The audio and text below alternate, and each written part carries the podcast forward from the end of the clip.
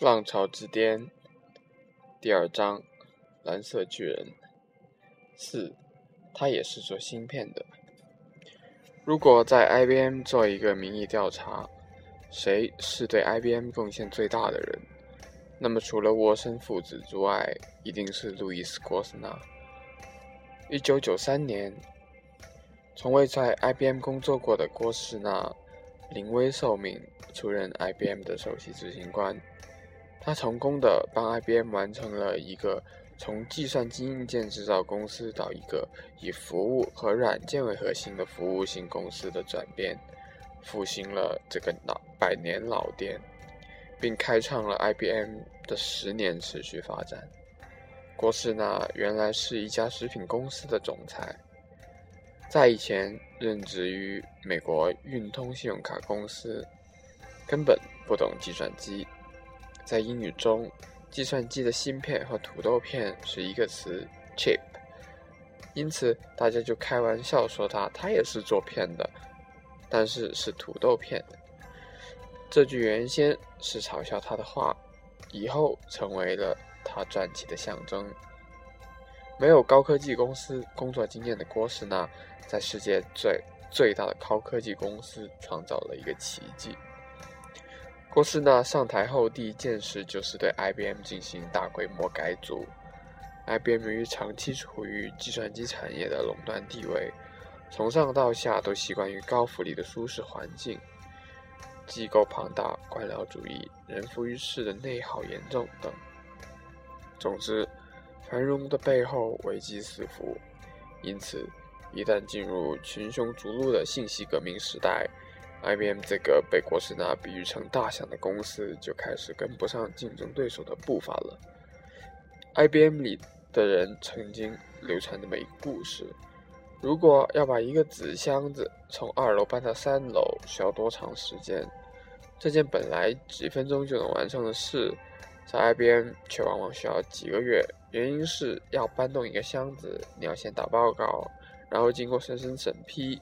审批后，审批报告再向层层向下转达，最后交给替 IBM 搬家的搬运公司。在搬运公司的任务单上，上个月的任务可能还没有完成呢。现在提交的任务单，一个月以后能完成就不错了。这样搬动一个纸箱花几个月时间，一点也不奇怪。波士纳像个高明的医生，开始医治千疮百孔的 IBM。他的第一招。用他自己的话讲，是将 IBM 溶解掉。通俗的讲，就是开源节流。他首先裁掉了一些无余的部门和一些毫无前途的项目，包括我们前面提到的操作系统 OS2。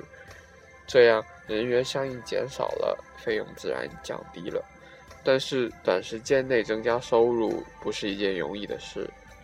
波士纳的做法是卖掉一些资产。如果去过 IBM Almaden 实验室的人都会发现，那座非常豪华的大楼非常不对称，似乎只盖了一半。事实上，的确如此。IBM 当时只盖了一半就没钱了，留下这座烂尾楼。而且，郭士纳还想把盖好的这一半卖掉，只是这座楼实在太贵。上个世纪九十年代初，经济不景气的美国没有公司买得起，他才得以留在了 IBM。公司那时候讲，这些裁撤部门和卖资产的决定，不仅是他在 IBM，也是他一生中最艰难的决定。接下来，他对公司的一些机构和制度进行改革。首先，他不声不响地将分出去的一些服务公司买回来了。那时 IBM 快破破产了，美国政府不反对他将服务公司买回来，然后将 IBM 的硬件制造、软件开发和服务合成一体。对比几乎同时代 AT&T 将公司拆分的做法，博士呢完全是反其道而行之。他的目的是打造一艘 IT 服务业的航空母舰。在公司内部，他引入竞争机制，一个项目可能有多个组背靠背的开发。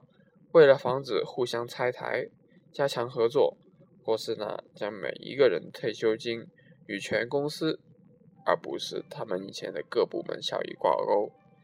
在实验方面，郭士纳将经研发经费从营业额的百分之九降到了百分之六。以前的 IBM 实验室很像贝尔实验室，有不少理论研究。